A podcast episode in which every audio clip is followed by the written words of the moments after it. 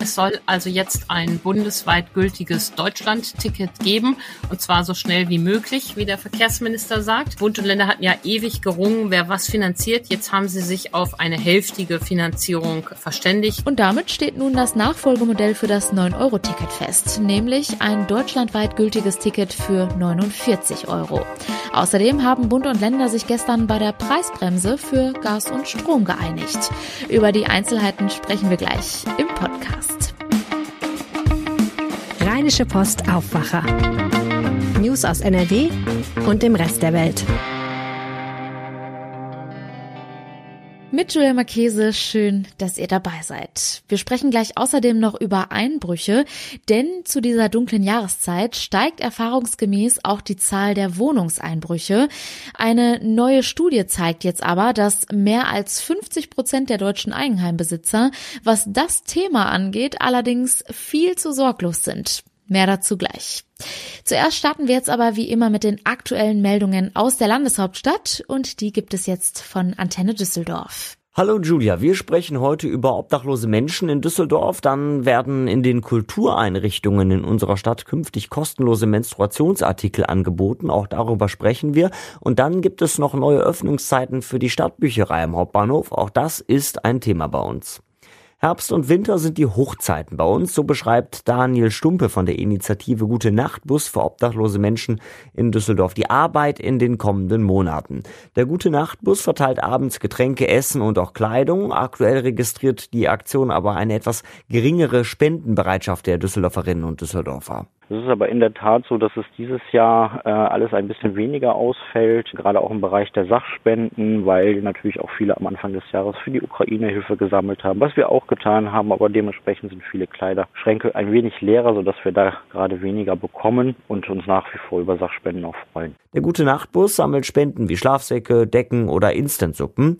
An zwei Standorten in der Düsseldorfer Altstadt und am Hauptbahnhof werden die dann verteilt. In sehr kalten Nächten fährt das Team des Busses außerdem durch die Stadt und sucht gezielt Menschen auf, die auf der Straße leben. In Kultureinrichtungen in unserer Stadt werden künftig kostenlose Menstruationsartikel angeboten. Der Kulturausschuss wird dies heute beschließen. Die Kosten liegen geschätzt bei 13.000 Euro pro Jahr für die Binden und Tampons. Antenne Düsseldorf Reporter Dennis Grollmann berichtet. Für die weiterführenden Schulen in Düsseldorf war dies bereits beschlossene Sache. Nun gab es drei Monate testweise kostenlose Menstruationsartikel im Filmmuseum, in der Zentralbibliothek und im ZAK mit positiver Resonanz. Die Spenderautomaten werden ab 2023 in Museen, Stadtteilbibliotheken, der VHS oder auch der Clara Schumann Musikschule stehen. Schottland ist Vorbild. Es ist das erste Land, in dem es gesetzlich vorgeschrieben ist, dass in Bildungseinrichtungen und städtischen Einrichtungen kostenlos Tampons und Binden angeboten werden müssen. Wir werden auch künftig bis in den späten Abend hinein die neue Stadtbücherei am Hauptbahnhof besuchen können. Der Kulturausschuss wird das heute so beschließen. Bislang sollte getestet werden, ob die Öffnungszeiten gut angenommen werden. Dazu noch einmal Antenne Düsseldorf Reporter Dennis Krollmann. Der Bedarf nach langen Öffnungszeiten scheint vorhanden zu sein, deswegen können wir auch in Zukunft unter der Woche bis 21 Uhr Bücher und andere Medien ausleihen.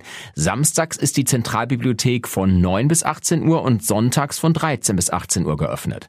Laut Stadt hat sich die Zahl der Besucherinnen und Besucher am neuen Standort Kap 1 trotz Pandemiebedingungen um über 40 Prozent erhöht. Die durchschnittliche Besuchszahl liegt im Moment bei rund 80.000 pro Monat. Die Stadt geht davon aus, dass die erwartete Zahl von einer Million Besucher pro Jahr erreicht erreicht werden kann. Und soweit der Überblick aus Düsseldorf. Mehr Nachrichten gibt es Sache immer um halb bei uns im Radio und rund um die Uhr auf unserer Homepage antennedüsseldorf.de und natürlich in der Antenne Düsseldorf App. Vielen Dank. Kommen nun zu unserem heutigen Top-Thema. Es ist ein Thema, das uns nun schon länger beschäftigt. Immer wieder stellt sich die Frage, wie kommen wir alle trotz der Energiekrise und den steigenden Kosten gut durch den Winter? Helfen sollen uns dabei milliardenschwere Entlastungen. Nach wochenlangem Ringen haben sich Bund und Länder gestern auch auf ein Paket zur Finanzierung geeinigt. Geplant sind unter anderem eine Strom- und Gaspreisbremse und mehr Geld für den Nahverkehr und die Unterbringung von Flüchtlingen. Über die Einzelheiten spreche ich jetzt mit Antje Höning. Sie leitet die Wirtschaftsredaktion der Rheinischen Post. Antje, ich habe es gerade schon angesprochen, es soll nun mehr Geld für den Nahverkehr geben. Wir haben ja hier im Podcast schon häufiger darüber gesprochen, wie es mit dem 9-Euro-Ticket weitergehen könnte. Jetzt gibt es Klarheit. Es soll ein 49-Euro-Ticket kommen, das bundesweit gelten soll. Was erwartet uns da jetzt genau? Ja, das ist eine feine Sache, dass Bund und Länder sich da verständigt haben. Es soll also jetzt ein bundesweit gültiges Deutschland-Ticket geben, und zwar so schnell wie möglich, wie der Verkehrsminister sagt. Äh, Bund und Länder hatten ja ewig gerungen, wer was finanziert. Jetzt haben sie sich auf eine hälftige Finanzierung ähm, äh, verständigt. Zudem gibt der Bund noch was drauf für sogenannte Regionalisierungsmittel. Was für die Verbraucher ja wichtig ist, wann kommt das? Nämlich zum Jahreswechsel soll das kommen und es soll dann tatsächlich äh, die Fahrt in allen Verkehrsverbünden im jeweiligen Nahverkehr ermöglichen. Und das ist ja schon wirklich ein Erfolg. Ein weiteres wichtiges Thema, was gestern von Bund und Ländern besprochen wurde, war die Strom- und Gaspreisbremse. Was gibt es dazu für Neuigkeiten? Man hat sich ähm, über die Gas- und Strompreisbremse äh, ja lange ähm, gestritten. Ähm, jetzt hat man sich geeinigt, dass die kommen soll. Was bedeutet das alles für die Verbraucher? Erstmal ist ja jetzt wichtig, im Dezember soll es also für Sie eine erste Entlastung geben bei den Gaspreisen. Äh, Sie sollen nämlich die Abschlagzahlung nicht leisten müssen. Ähm, diese Einigung stand ja auch schon im Vorfeld fest. Für Leute, die einen direkten Vertrag mit dem Versorger haben, bedeutet das, sie brauchen die Abschlagzahlung im Dezember nicht zu leisten. Für Mieter und Vermieter ist das ein bisschen kompliziert komplizierter. Da ist ja der Vertrag nicht zwischen Mieter und Stadtwerk. Da läuft es dann über die Nebenkostenabrechnung. Und das heißt, Mieter werden diese Entlastung dann erst mit der Nebenkostenabrechnung für dieses Jahr bekommen. Mhm. Wird denn da jetzt wirklich jeder unterstützt oder gibt es da auch Ausnahmen? Nee, bei dieser ähm, Entlastung im äh, Dezember soll jeder unterstützt werden. Auch kleinere Firmen äh, sind dabei. Äh, unterschiedlich läuft es ja dann nachher bei den eigentlichen Gas- und Strompreisbremsen, die später kommen sollen. Ja, wie sieht es denn dahingehend gerade aus? Also was ist der aktuelle Stand bei der eigentlichen Gas- und Strompreisbremse? Ja, da ist äh, beim Gas war ja vorgesehen, dass zum 1. März die Entlastung kommen soll. Das heißt, dass die Verbraucher ein bestimmtes Kontingent zu einem subventionierten Preis bekommen. Und da haben die Länder nochmal dringend gemahnt, dass der äh, Bund das vorziehen soll. NRW-Ministerpräsident Wüst sprach gestern von einer Winterlücke, die es zu verhindern gelte. Damit meint er, was nützt den Leuten eine Entlastung im März? Die harten Monate sind ja Januar und Februar. Ähm, da schreien allerdings die Versorger, die das Ganze umsetzen müssen, ähm, auf und sagen, das wäre ähm, so nicht zu schaffen, weil so viele Tarife ja betroffen sind. Diese Frage, wann die Bremse kommt, ist jetzt nicht endgültig geklärt. Also die Länder, Länder raten zur Entlastung im Januar.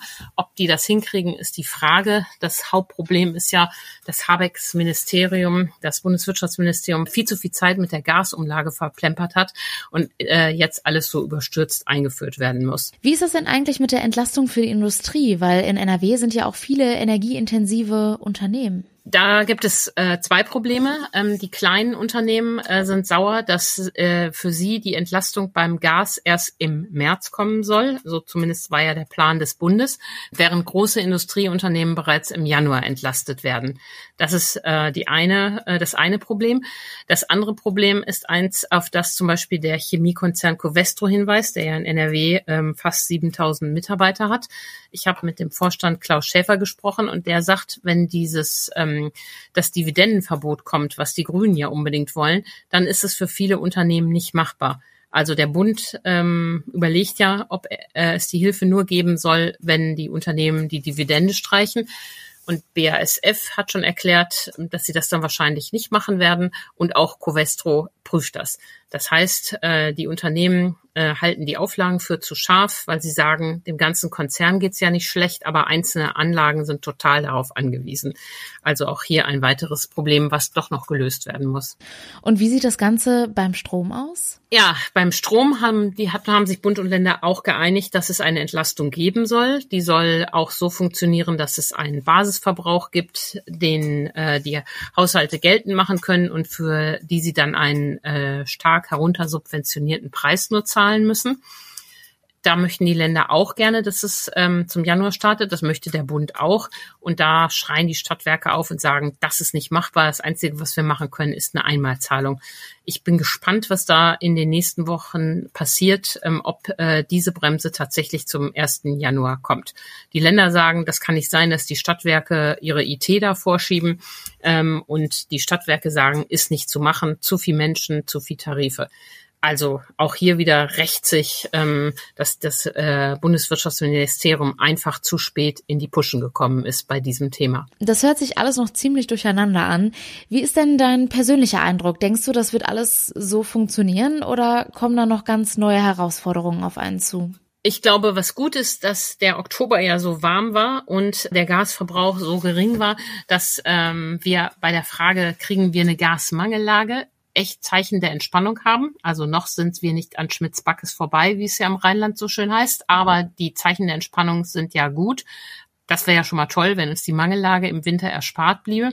Aber bei den Preisen und Erstattung erwarte ich noch unglaubliches Drama. Ähm, das fängt damit an, dass jetzt alles spät ist. Dann soll das Ganze ja noch versteuert werden müssen, ähm, was die Einmalzahlung anbetrifft.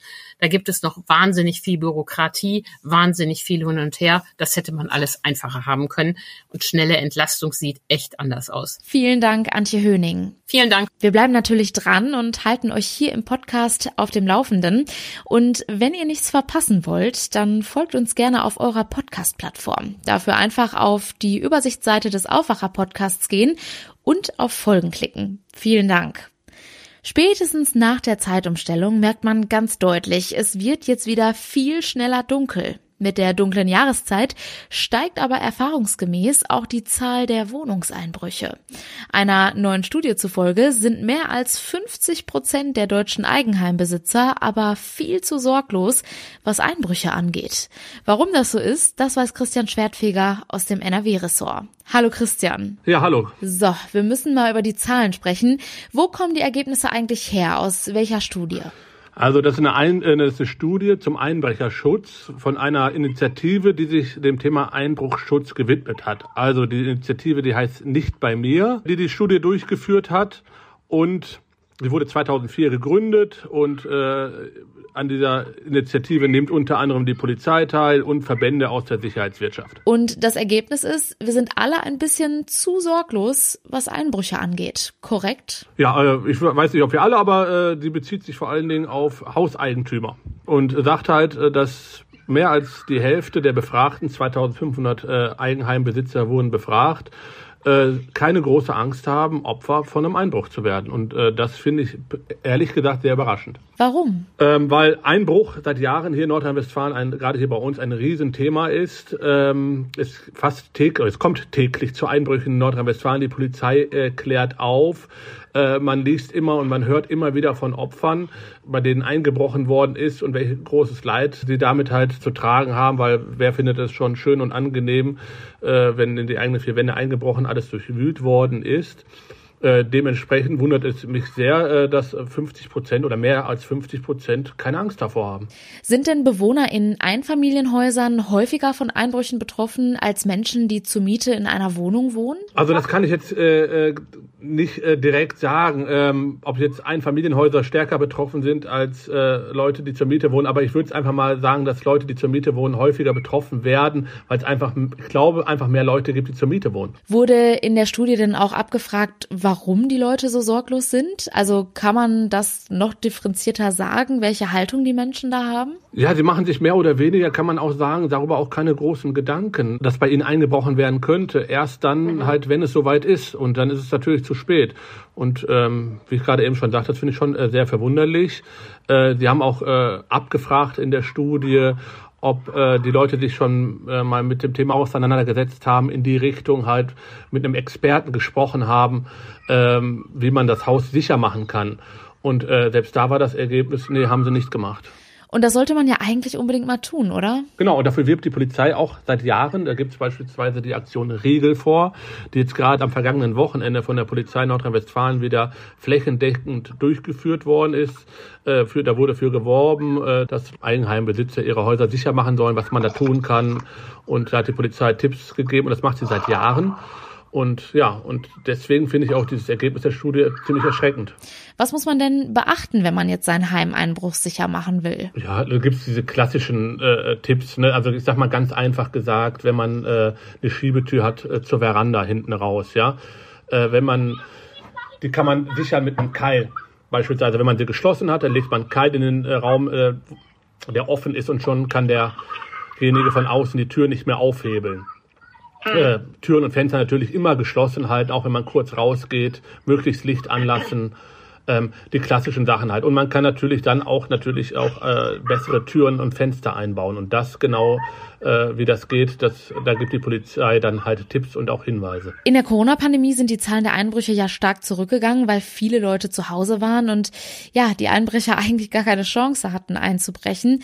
Ähm, ja, wie hat sich das denn seitdem eigentlich entwickelt? Ähm, Soweit wir erfahren haben, gehen die Zahlen jetzt langsam in Nordrhein-Westfalen wieder nach oben. Also es wird wieder mehr eingebrochen, weil, wie du es gerade sagtest, äh, die Leute jetzt nicht mehr alle zu Hause arbeiten, sondern äh, wieder zur Arbeit fahren und dementsprechend äh, die Wohnungen tagsüber, weil tagsüber ist auch eine große Einbruchszeit, ist vor allen Dingen die Einbruchszeit das, äh, da, und nicht nachts, sondern jetzt stehen die Wohnungen wieder leer und dann kommen auch wieder vermehrt die Einbrecher. Vielen Dank, Christian Schwertfeger. Gerne. Kommen wir nun zu unserem kurzen Nachrichtenüberblick.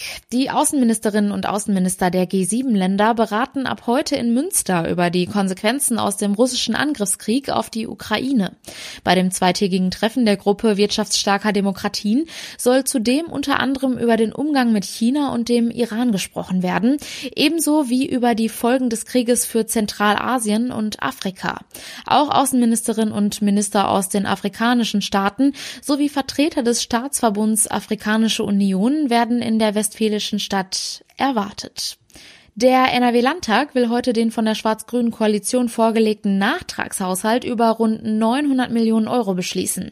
Mit den zusätzlichen Mitteln will die Regierung erste Versprechen aus dem schwarz-grünen Koalitionsvertrag einlösen. So wird mit dem Nachtrag Geld für den Einstieg in die gleiche Lehrereingangsbesoldung, Klimaschutz, Sicherheit, Hochwasserschutz und die Versorgung von Ukraine-Flüchtlingen bereitgestellt.